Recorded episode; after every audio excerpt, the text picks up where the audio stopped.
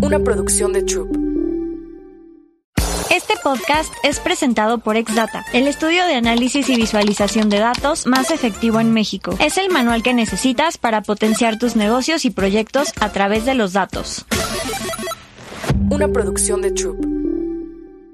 Si quieres convertirte en analista o científico de datos, Exdata, en alianza con Lewagon México, Bootcamp número uno de programación a nivel global, te ofrecen un descuento especial para poder especializarte en estos temas. Solo tienes que entrar a info.lewagon.com diagonal datashot y enviar tu solicitud. Podrás recibir hasta 10.500 pesos mexicanos de descuento. Paula Corte estudió economía en el ITAM y ahora es analista de datos senior en Mercado Pago. A Paula le encanta utilizar los datos en contextos de problem solving y de definición de estrategia. Lo que más le gusta desde que comenzó su carrera como consultora es resolver problemas complejos a través de la generación y análisis de modelos de datos. Además, en cada ocasión que es posible, le gusta involucrarse en temas relacionados al empoderamiento de las mujeres. Una producción de Troop. Bienvenidos a DataShot. Hola Paula, bienvenida a DataShot. Hola, muchas gracias Lili. Qué emoción, la verdad. Siempre me emociona mucho como traer a invitados nuevos, pero en específico el tema como de finanzas y, fintech y así me llama mucho la atención, así que qué padre que vamos a aprender más acerca de esto.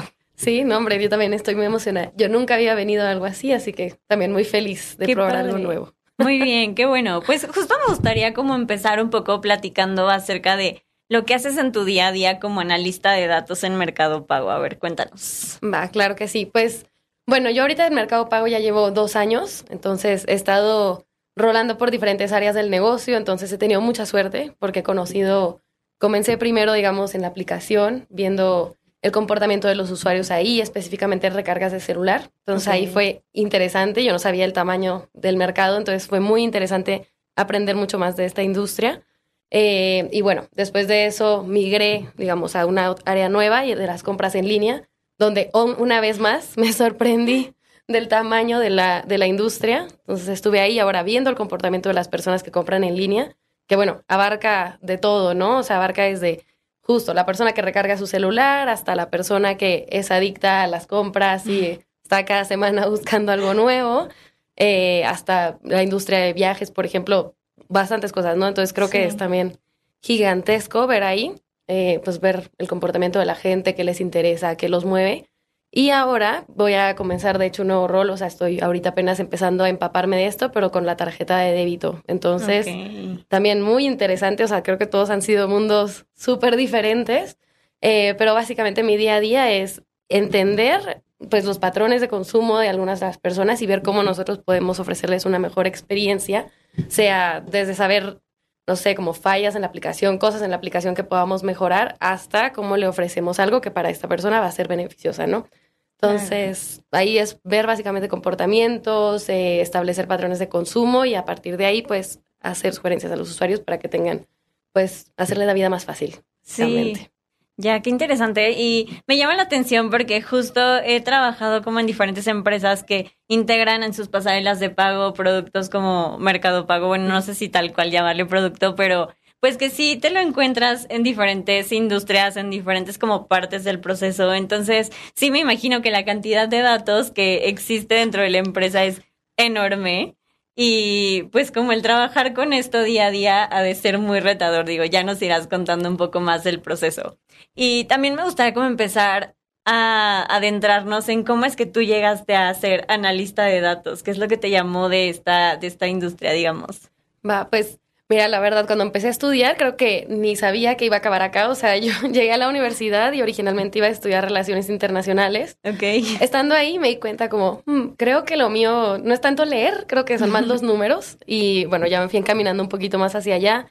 Eh, acabé estudiando economía y bueno, de ahí la verdad que en la pandemia me llevó a empezar a hacer análisis de datos, ¿no? O sea, también la verdad que no, lo que hago tampoco es súper de economía, pero bueno, todo el pues todo el background de la carrera me sirve para estructurar mi cabeza y poder estructurar los análisis que hago en el día a día. Eh, entonces, bueno, terminé en la pandemia mi primer trabajo, además, y ahí justo empecé y estaba, pues teníamos un cliente donde trabajaba antes que da créditos hipotecarios. Entonces, estábamos con ellos y en realidad mi primer proyecto no era nada de data, pero como side project nos dejaron empezar a desarrollar así, hacer algunos análisis con los datos que ellos tenían y empezamos a meternos en temas de género. Okay. Entonces empezamos a hacer análisis como, pues sí, de créditos hipotecarios, pero con perspectiva de género. Yeah. Y ahí dije, ok, ya esto, este es el tipo de cosas que me gustan, como empezar a sacar insights para poder hacer del mundo un poquito mejor, con, al menos Sí. con lo que estás viendo. Eh, y de hecho vi que recientemente sacaron un crédito exclusivo para mujeres, entonces quién sabe si tuve algo que ver, la verdad, pero... Seguro que sí. Este, pero bueno, y de ahí fui avanzando, después entré en consultoría y ahí fue empezar a, pues las empresas tenían la necesidad de modernizarse y empezar a hacer data, ¿no? Entonces, muchos proyectos como de, pues, de visualización de datos, de, pues, sacar insights para la empresa, etcétera. Entonces, ahí ya empecé a meterme un poco más y después llegué a Mercado Pago, que es como, pues sí, el cielo de los datos, la verdad. Ahí sí hay un montón de cosas que podemos hacer. Eh, pues sí, pues como muchas cosas que puedes ir descubriendo y como siempre, pues, en favor de los usuarios, ¿no? Y de nuestros clientes. Sí, y pues mencionas que llevas ya dos años en Mercado Pago, pero creo que la evolución que has tenido tanto tú personalmente como la empresa ha ido como aumentando considerablemente con todas las herramientas, con todas las nuevas tecnologías. ¿Podrías contarnos un poquito acerca de esto, cómo han ido integrándolos al proceso? Claro, sí, sí, sí. Pues algo que me gusta muchísimo de Mercado Pago es que nos ha- hay muchas capacitaciones, ¿no? O sea, siempre estás, o sea, siempre estás viendo, o sea, aprendiendo cosas nuevas. O sea, tal vez ya supiste super programar en SQL, hiciste cosas súper cool, pero como van desarrollando nuevas herramientas, pues también es importante que te vayas empapando de esas, ¿no? Sí. Y al mismo tiempo va llegando gente nueva, tú les vas enseñando. Entonces, por ese lado creo que como que como lugar para aprender es súper bueno porque siempre estamos a la vanguardia de que hay que mostrar, o sea, de que hay que aprender y que hay que desarrollar nuevo. Entonces, eso creo que está muy, muy cool. Eh, y también, pues, digamos, las herramientas que tenemos cada vez se van adaptando más a las necesidades que tenemos, ¿no? O sea, la manera como se ne- manejaba el negocio hace dos años, vez no- bueno, definitivamente no es la misma manera en la que lo hacemos hoy en día. Entonces, pues sí, cada vez se van integrando nuevas herramientas, las personas se van haciendo más data savvys. O sea, ahorita ya una iniciativa que no trae un dashboard al lado, o sea, no es iniciativa, o sea, ya no existió. Entonces, creo que por ese lado es muy interesante ver cómo se va desarrollando la empresa y cómo cada vez hay más exigencia de, pues, como justificar lo que estás diciendo con un dato detrás. Sí, totalmente. Y creo que eso es indispensable en todas las industrias. Y también mucho de lo que hemos platicado a lo largo de esta temporada es como la parte de la inteligencia artificial y de cómo ha venido a cambiar muchos procesos, como acelerar mucho las cosas y demás. ¿Ustedes de qué forma lo han integrado dentro de los sistemas así? Sí, pues bueno, al final para pues la inteligencia artificial te ayuda a mejorar los modelos que tal vez ahora ya tienes, ¿no? O sea, tienes un modelo que te va a ayudar a ver qué usuario es más propenso a, no sé, o sea, bueno, ni siquiera qué usuario, ¿no? Como qué tipo de características son de un usuario que va a comprar en línea, por ejemplo. Ok. Este, entonces puedes empezar a ver esos modelos, pero a ver, el modelo pues está hecho por ti, con base en la historia, también no siempre es perfecto, ¿no? Entonces, en donde yo veo que la inteligencia artificial está ayudando es a poder hacer estos modelos más inteligentes, vaya, vale la redundancia, eh, pero que vayan aprendiendo, ¿no? Entonces, al final, tampoco tú vas a estar viendo a todos los millones de usuarios así Claro. uno por uno, pero puedes ver tendencias y comportamientos en común y eso es lo que el mo- pues la inteligencia artificial te ayuda, ¿no? A que puedas abarcar más de estas características de los usuarios y los puedas agrupar más fácil. Entonces, por ahí va. Ok. Y, y también, como analista de datos, digamos, ya yéndonos a algo más general dentro de la industria fintech, eh, ¿podrías compartirnos algunos ejemplos de cómo el análisis de datos ha mejorado para hacer mejores modelos de asignación de crédito, ya sea como de emisión de tarjetas y todo ese tipo de productos?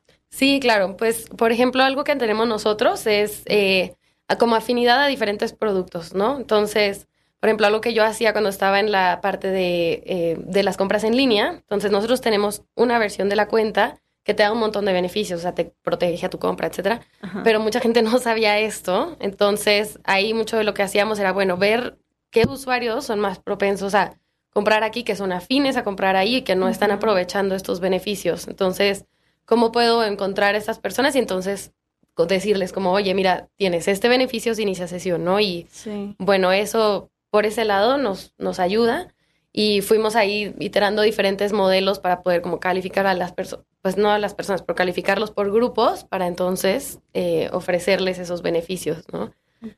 También creo que eso es útil, por ejemplo, para temas de lealtad de los clientes, ¿no? O sea, también puedes ir viendo, bueno, estos clientes que son más afines a mí, entonces también les puedo dar estos beneficios, como por ejemplo, ofertas de crédito que damos, por ejemplo, a personas que venden en Mercado Libre. Eh, estos también pues son iterados por los diferentes modelos que tenemos y les podemos hacer una oferta. Y de hecho, pues estos hacen crecer los negocios de la gente, ¿no? Sí. O sea, cualquiera que te va teniendo el acceso al crédito y pues lo hacemos también con base en lo que vas vendiendo, no es así como, ay, tú te veo que, o sea, no, es con base en lo que tú has vendido y lo que sabemos que vas a poder cubrir. Y al final, pues el usuario es quien decide si lo toma o no, tampoco vamos a obligar a nadie a nada, pero creo que eso ha ayudado a muchas personas, ayuda pues, a crecer sus negocios y a seguir democratizando el comercio, que es algo que hacemos en Mercado Pago. Sí, de hecho, eh, como un poco testimonio de esto, eh, yo trabajaba en una empresa de venta de productos, ¿no? Entonces vendíamos como en ciertos puntos de venta, entonces llegaban como personas de Mercado Pago a decirnos de que, a ver, te ofrecemos nuestra terminal para que puedas aceptar pagos con tarjeta, no sé qué, y, y pues ya, padre, lo integrabas a tus métodos de pago, pero aparte había un seguimiento, ¿no? Como que si pasaba un mes y no había transacciones, te buscaban y era de que, ah, te podemos ayudar de alguna manera, bla, bla. O sea, como que siento que esa parte sí es muy integral y que aparte te da muchas métricas, o sea, ya entrándonos como en, en la parte de los datos, sí te da muchas métricas de cuántas transacciones hiciste, de cuánto es tu ticket promedio, o sea, como que realmente puedes utilizar esa información no nada más para tenerla por ahí guardada, lo que sea, o sea, como empresa, sino también como usuario, te dan la oportunidad de sacarle mucho provecho a esa información y creo que siempre eso es muy valioso. Claro, no, sí, muchísimo. Sí, creo, a mí todo ese mundo de, digamos, de las terminales, de las transacciones, o sea, de las pasarelas de pago en línea, a mí se me hace que son clave, ¿no? Como ya vas al mercado y ahora ya todos tienen su terminal Sí. point, así, eso está increíble. Ya quien no tiene es como de, ya, bye, te quedaste atrás, perdiste una venta. Sí, me voy al que sí acepta tarjeta. Exacto, sí, totalmente. Y bueno, por el otro lado, ¿cuáles serían los desafíos que enfrentan las fintech eh, al utilizar el análisis de datos para el mismo fin? Ok, pues sí, creo que, a ver, al final, como te platicaba ahorita, ¿no? Los modelos, pues los hacemos humanos y los humanos tenemos sesgos y a veces tú puedes ver una tendencia y decir, ah, claro, es que esto está pasando por que fue quincena, no sé, o sea, Ajá. puedes tener tu assumption y pues tal vez vas a hacer tu modelo, tu análisis para probar esa hipótesis eh, y eso a veces te puede sesgar, ¿no? Y puedes Sí. estar encapsulado que esa es la razón y si no fue, pues toca reite- pues, Sí, iterar otra y hacerlo de nuevo. Pero creo que ese es uno de los retos y pues a ver, al final también son comportamientos en el agregado, o sea, tal vez yo voy a decir sí, las personas, parece ser que hay una tendencia entre personas que tienen más de 21 años, mujeres, tal, que compran en línea, no sé, algo así me invento, pero pues yo no sé si las 10.000 personas que yo tengo categorizadas ahí en, en realidad se van a comportar de esa manera. Sí. Entonces, creo que eso hay que seguir entendiéndolo, ¿no? O sea, son tendencias, eh, algunas sí habrá causalidad, pero son tendencias, son datos y están sesgados por lo que uno mismo ya está pensando. Entonces, no es perfecto el modelo y pues, hay que, hay que apre- pues, aprenderle también uno a eso. Sí, cañón, sí. Creo que es lo padre de la tecnología, o sea, que todo el tiempo estás obteniendo información nueva y pues justo como dices, así de que, ok, ahora viene la generación de los centennials que empiezan a comprar en línea y que, o sea, como todas esas tendencias, pues sí tienes que seguir este evolucionando en esa parte y pues ser cada vez más rápido, ¿no? También, sí, o sea, tampoco te vas a perder en el mar de información que hay. También hay que ser muy selectivos en qué cosas sí quieres ver, qué cosas no, porque si no te pierdes. Puedes durar tres meses haciendo un análisis que no le dio, pues que no te trajo nada. Sí. Entonces, esa es otra, ¿no? Y creo que también, bueno, esos retos siempre están, pero todo lo que tenga que ver con la seguridad de los datos del usuario, la privacidad del usuario, también eso es importante, como nosotros tenemos como un, o sea, somos muy, digamos, tenemos muy, muy claro qué cosas puedes ver, qué cosas no, tenemos data que ni- nunca podemos tocar. Eh, y eso creo que para algunas empresas también puede llegar a ser un reto, ¿no? Como saber hasta dónde, qué cosas sí puedo ver, qué cosas no. Sí. Eh, pero bueno, acá tenemos mucha suerte que ya está todo muy estandarizado y, muy, y hay límites muy claros por las certificaciones que tenemos de seguridad del usuario. Ok. Pero sí, eso creo que también puede llegar a ser un reto. Sí, sobre todo dentro de la industria fintech tal cual, ¿no? Porque platicábamos con Truly en otro episodio que justo hablaba como de los desafíos que se pueden encontrar, sobre todo en industria fintech y demás. Entonces, sí hay que ser como súper cuidadosos porque es información, pues un tanto sensible para el usuario, pero tener la confianza de, de darle ese acceso a empresas que ya tienen estas certificaciones y este respaldo, pues sí es como de, ok, no, todo está mal. Sí, no, no, 100%. Que la verdad ahí sí, o sea, hacemos cursos, cada cierto tiempo tienes que hacer cursos forzosos. Eh, como de si ves un comportamiento, o sea, si estás analizando algo y ves algo riesgoso o algo rarito, pues reportas a este correo lo que sea y hay también, pues, modelos que están, o sea, de, de inteligencia artificial y equipos gigantes que están revisando todo esto para que, pues, precisamente no caigas en incumplimiento de, de invadir la privacidad de los datos de las personas. Ok, porque justo por ahí va un poco mi siguiente pregunta y es de, eh, ¿cómo se utilizan los modelos y algoritmos eh, para identificar y mitigar los riesgos financieros dentro de la industria en general? Claro, sí, pues ahí creo que, pues a ver, al ver un comportamiento agregado, pues si digamos 10.000 personas se comportan de esta manera y una ya hizo, o sea, y una se sale de ese, digamos, de esos, de esos parámetros, pues bueno, te levanta una alarma, ¿no? no siempre, o sea, no sé si alguna vez te, ha pasado, pero como yo estoy ahí, me llega un correo como, están tratando de acceder a tu cuenta o algo así, o vimos un movimiento extraño en tu cuenta, entonces luego, luego se disparan las alarmas, ahí confirma si eres tú, confirma si no, pero pues creo que la inteligencia artificial y la, o sea, los analytics te ayuda a que no tengan que ser 10.000 personas revisando movimiento tras movimiento, sino son alarmas que se disparan, ¿no? Eh, por supuesto, no, no siempre son pues perfectas, pero creo que, bueno, yo prefiero que me llegue un correo de, oye, vimos algo raro a que no me llegara nada y de repente un día ya mi cuenta está, pero pues bueno, creo que en ese sentido, en Mercado Pago lo hacemos bien. Eh, sí, ahí me contaban que nuestro equipo es de verdad los más grandes de la región, nuestro equipo de prevención de fraude. Eh, como te decía, hacemos cursos, un montón de cosas, porque sí, eso definitivamente es sensible y es importante para que el usuario te elija, ¿no? Ser un lugar seguro. Definitivamente. Sí, creo que a todos nos ha pasado eso y a veces es como de, ah, ya, llevo 10 correos. A mí me ha pasado así de que 10 correos de que sí soy yo y si era yo. O cuando no era yo es como de, ah, qué bueno que me avisaron y cambio mis contraseñas y demás, pero sí más vale prevenir y que exista ese double check. Sí, sí, sí, no, claro. Y ahora, ¿Nos podrías dar un ejemplo sobre cómo, gracias al uso inteligente de los datos, es posible identificar usuarios que sean más propensos a comprar un producto, eh, generando el correcto como perfilamiento de los clientes y en qué consiste este proceso? Ok, sí, mira, pues te puedo contar. Eh, pues mira, entonces empiezas a ver como si hay diferentes tendencias, ¿no? Y también tienes que partir más o menos de una historia de la que quieres, pues a la que quieres llegar. O sea, la verdad que cuando uno está trabajando con tanta información, no puedes decir como, ah, me voy a aventar aquí a ver qué encuentro, sino, pues muchas veces tienes que tener varias hipótesis, ¿no? A probar. Entonces, como, bueno, voy a ver eh, si hay alguna correlación con los grupos de edad, por ejemplo.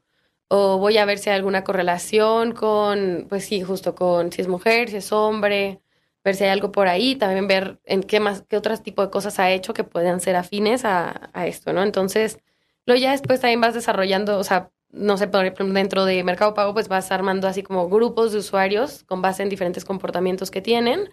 Eh, y bueno, y así es un poco cómo funciona, ¿no? el análisis de datos. O sea, haces grupos y ves qué cosas tienen en común estas, estas personas y entonces vas y ofreces algo. Eh, y a partir de eso, y un poco como funcionan los modelos ya ahorita más nuevos, como que tienen inteligencia artificial y demás, es, bueno, tengo estos grupos, les voy a mandar esto a ver cuál funciona. Y entonces de ahí no todo el mundo va a tomar la oferta que les mandes, o sea, no todo, le va a decir, recarga tu celular aquí con nosotros, ¿no? no todo el mundo lo va a hacer. Okay. Pero después va segmentando que estos que sí lo hicieron tenían esto en común. Entonces vas haciéndolos más chiquitos cada vez y pues ya lo vas, lo vas haciendo más pues sí vas adecuándote a las necesidades de cada persona. Ok. Con base en esto. Sí, ¿no? Que lanzas estrategias así de que, ok, este grupo de cierta edad, cierta localización, no sé, le interesan este tipo de ofertas y entonces vas metiendo a más gente que cumpla con ese perfil, ¿no? Sí, y ya te vas ahí perfilando. Si o ves, bueno, esta persona además había, no sé, bueno, no, ni siquiera esta persona, pero estas personas tenían en común que habían sacado su tarjeta, pidieron su tarjeta de débito.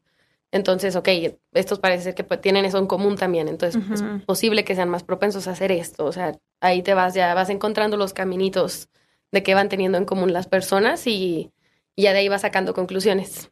Oye, y hace ratito mencionaste que también hay que saber como cuándo parar, ¿no? Así como que dentro de ese mundo de datos también tienes que tener como ese límite. ¿Tú cómo lo encuentras o cómo sabes cuál es el momento correcto de decir como, a ver, no, ya, no voy a poder encontrar más o no voy a poder ir más allá de esto, hay que iterar? Sí, pues, por ejemplo, algo que, pues para empezar, algo que sirve mucho es que, a ver, la industria se mueve demasiado rápido, ¿no? Entonces uno tiene que tomar las decisiones no tienes todo el año para tomar la decisión de qué cosa vas a probar o así, sino es en caliente. Entonces eso creo que sirve en generar la presión externa que te están diciendo, bueno, ya, no le demos más vueltas a este asunto, ya aquí paremos. Eh, y otra cosa que sirve es, pues justo eso que te decía, ¿no? Tener tus hipótesis, mm. las hipótesis que quieres probar claras y ves cuáles de esas van a tener más impacto. O sea, tal vez quieres probar si pues sí, en qué estado de la República están, pero pues como es un producto que se vende, o sea, es un producto que es una aplicación, no importa dónde estés, pues tal vez no va a ser relevante. O sea, es un ejemplo, pero ahí puedes ir viendo cuáles sí te van a impactar, cuáles no, y elegir las que sí. Sí, y también como dentro de esta parte de la segmentación y, demás, hemos como abordado un poco el que, no sé, de repente te enfocas en si son mujeres, si son hombres, si tienen cierta edad, etcétera y me gustaría como adentrarme más en cómo se aborda el sesgo de género en el análisis de datos y la toma de decisiones en la industria fintech. O sea, ¿qué medidas se toman para garantizar la equidad de género dentro del análisis de datos? Ok. Pues mira, normal, normalmente no es una variable que veamos, o sea, como tan a detalle, o sea, la verdad es que en el día a día no, no es como, ah, es que este producto es para mujeres, o sea, no, realmente no estamos diferenciando. Pero algo que también me gusta mucho de Mercado Libre es que tenemos como diferentes grupos de, y sé que muchas empresas lo tienen, ¿no? Pero hay como grupos dentro de la empresa que son como grupos de afinidad. Entonces, yo estaba en el que era de mujeres, eh, ahí estuve durante año y cachito, y ahí eh, como una vez al año más o menos sí conducíamos así como diferentes análisis para ver, ok, en el negocio, cómo estamos eh, con respecto a mujeres contra hombres, ¿no? Tanto en clientes como también en en, por ejemplo, las personas que nos utilizan para vender en sus negocios, etcétera. Entonces, podíamos parar una vez cada cierto tiempo y decir, ok, vamos a ver dónde estamos, de dónde veníamos, cómo nos comparamos, tal vez, o sea, entre Mercado Libre, entre todos los países, cómo nos comparamos y a partir de ahí, qué podemos hacer. Y han salido iniciativas interesantes, la verdad, o sea, sí, sí hemos encontrado cosas así como, bueno, tal vez esto, si lo explicamos distinto a las mujeres, podamos pues tener algo o sea, podemos generar que haya más mujeres, como no sé. Como empatizar más o no sé, algunas cosas así. Exacto, sí, empatizar más y también como, pues no, no siempre entendemos las cosas iguales, ¿no? O sea, y tal vez tú hablas así genérico, pero no es igual de trivial para, no sé, tal vez en industrias que usualmente hay más hombres, pues tal vez no es lo mismo explicárselo, o sea, explicarlo a una mujer. Entonces, ahí vamos como pensando diferentes iniciativas que podemos hacer para que más mujeres también se vayan, pues, pues sí, integrando al mundo al mundo tecnológico y demás. Entonces eso creo que es, ha sido una buena manera de hacerlo. Ok, y ahora un poco como del otro lado, justo de cuáles son los desafíos específicos que enfrentan las mujeres en la industria fintech en términos de acceso, representación y avance en roles relacionados al análisis de datos. Ok, pues a mí me tengo como mis compañeros, como de mi, digamos, de mi seniority, somos casi mitad hombres, mitad mujeres. Entonces, eso está súper cool. Muy equitativo. Muy equitativo, sí. Y creo que, pues, a ver, mis amigas de la, del trabajo también creo que han sido gran soporte en como todos los retos que vienen y demás. Creo que el, pues no el reto, pero donde todavía sirve mucho es, o sea, lo que sirve mucho es hacer comunidad, pues. O sea, como sentarte también y decir, oye, no, mira, pues qué chido que somos mujeres, aquí estamos, hacemos data, hacemos, programamos, o sea, cosas que tal vez no se veían que eran tan de mujeres o lo que sea, pero bueno, ahí estamos todas metidas y nos echamos porras entre nosotras, nos ayudamos, hay una gran red de apoyo. Creo que eso tiene que seguir pasando, o sea, eso es algo con lo pues, que vamos a tener que hacer, ¿no? Eh, también creo, y bueno, y las oportunidades, la verdad que se dan bastante, pero sí creo que la red de apoyo es de las cosas más importantes. También, pues, no sé, y esto pasa en todas las industrias, creo, sí, pero pues también vas a, de repente tal vez una comida y si hay puros hombres y se habla de fútbol, pues no es lo mismo cuando tienes tu red con tus amigas, o bueno, también con las mujeres de la empresa y pues también ahí, no sé, es interesante, pero creo que es hacer eso, hacer redes de apoyo entre mujeres y decir, pues, esta industria no es de nadie, ¿no? O sea, las Sí. industrias no tienen género. Exacto. Las industrias son y ya está. Sí, claro. Y bueno, eh, igual también quiero abordar como algunos ejemplos de cómo el análisis de datos ha ayudado a identificar oportunidades de inclusión financiera y apoyar a segmentos subrepresentados dentro de la industria. Ok, sí, pues ahí creo que clave es lo que te platicaba, ¿no? De repente pararte y decir, a ver, o sea, o sea, pararte y decir, o sea, sí estamos dando oportunidades igual a mujeres, a hombres, y tal vez no te das cuenta porque no estabas, no es una variable que estabas considerando, pero pues parar y ver en dónde estás, eso creo que es súper, súper importante, que bueno, también pasó cuando empecé mi carrera, ¿no? Que empezamos a hacer estos análisis. Sí. Eh, pero bueno, creo que lo primero es darte cuenta de si hay algún problema o no, y después ya ver cómo lo puedes abordar, ¿no? Y también creo que hay que complementarlo, no nada más viendo el número y decir, ah, tenemos 40% mujeres y 60% hombres, sino también entender, pues, por qué. O sea, no nada más es tal vez así porque sí. Eh, a mí estos análisis creo que vale la pena complementarlos con entrevistas o encuestas para tener una vista un poquito más cualitativa, Sí, porque tal vez el número no te va a dar la respuesta completa. sí. Eh, entonces creo que también es importante complementarlo con esta parte de análisis y también entender de dónde viene, ¿no? O sea, no, no todo es un número frío tampoco. Creo que sí. también hay que ver hacia atrás, ver qué hay detrás. Sí, definitivamente. ¿Y cuáles son como algunas tendencias emergentes en el análisis de datos en el sector financiero y cómo esto está afectando a la toma de decisiones? Ok, sí, pues, a ver, lo primero es, o sea, ya no se toma una decisión porque, porque, ajá, porque se me ocurrió algo.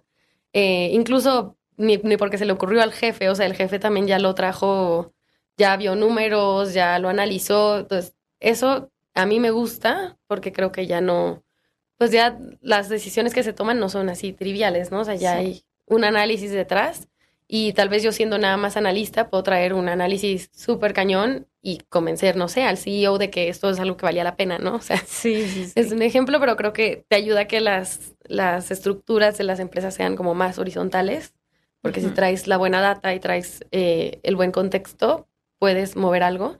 Entonces, eso a mí se me hace muy, muy cool. Eh, y también creo que pues, cada vez se necesita más. O sea, yo, yo veo o sea, aquí to- a toda la industria y ya no hay, o sea, mis jefes ya casi también tienen que aprender a hacer SQL por si quieren un dato en el momento y ese tipo de cosas pues antes no pasaban. Eh, pero creo que es eso y pues ya como te contaba, no hay iniciativa que no tenga un dashboard eh, y no hay, o sea, si no hay algo que va bien, si no lo pudiste medir, o sea, lo tuviste que haber medido y con base en eso vamos a determinar si esto está sirviendo o no y cambiamos el rumbo de, de lo que estamos haciendo o no, pero creo que eso es importante y también esto está haciendo que sea más fácil eh, pues el análisis. Se están desarrollando muchas herramientas que te hacen el análisis mucho más sencillo. Entonces, también creo que eso, o sea, eso es algo bueno, porque también ya cualquiera puede hacer un dashboard ya, o sea, ya es arrastrar unas casitas y ya tienes ahí las gráficas bonitas. Entonces, creo que eso también está pasando mucho y va a ser interesante ver qué sigue después de eso. Sí, y es que antes decían, ¿no? Que la parte de los datos era como el futuro y así. Yo creo que ya quien no esté implementándolo ya está muchos pasos atrás. O sea, ya de las empresas creo que tienen que ser data driven. Sí. Y sí hay como esta, este sentido de que todos estén hablando el mismo idioma y justo no se, ah, se tomen decisiones ni se hagan hipótesis como bajo, o sea, bueno, chance hipótesis bajo creencias, pero la toma de decisiones sí ya tienes como ese respaldo súper eh, bien aterrizado. Entonces, sí, en todas las industrias y, y pues haciendo como hincapié mucho en, en fintech, también es indispensable porque pues estás tratando con números, con dinero, entonces sí es muy relevante. Sí, sí, sí. ¿Y cómo se equilibra la necesidad de utilizar datos para la toma de decisiones financiera con la privacidad y la protección de datos de los clientes en la industria fintech? Ok, sí, pues como te contaba, hay, pues, hay certificaciones que uno tiene de la, de la información, ¿no? O sea, entonces, por ejemplo, hay varias, hay incluso datos, tablas enteras que, pues, tú nunca te vas a meter a analizar. O sea, o sea, a mí no me importa cómo se llama el usuario. O sea, Sí. eso jamás me voy a meter a ver cómo se llamaba el usuario porque no, pues, no es información relevante para el análisis agregado. Pues creo que creo que es eso, es